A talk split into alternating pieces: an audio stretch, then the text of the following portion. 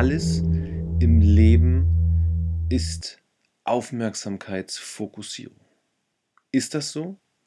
Wenn es so ist, würde es ja bedeuten, dass alles, was du erlebst, alles, was dich ausmacht, alles, was du denkst, alles, was in deinem Leben erscheint,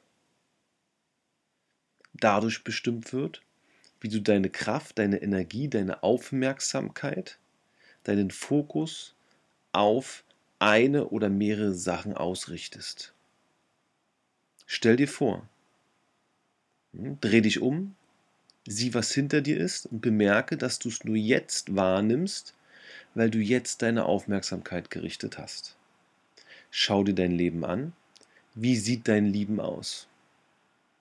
Ja, worauf richtest du deine Aufmerksamkeit? Wie fühlst du dich? Wie bist du drauf?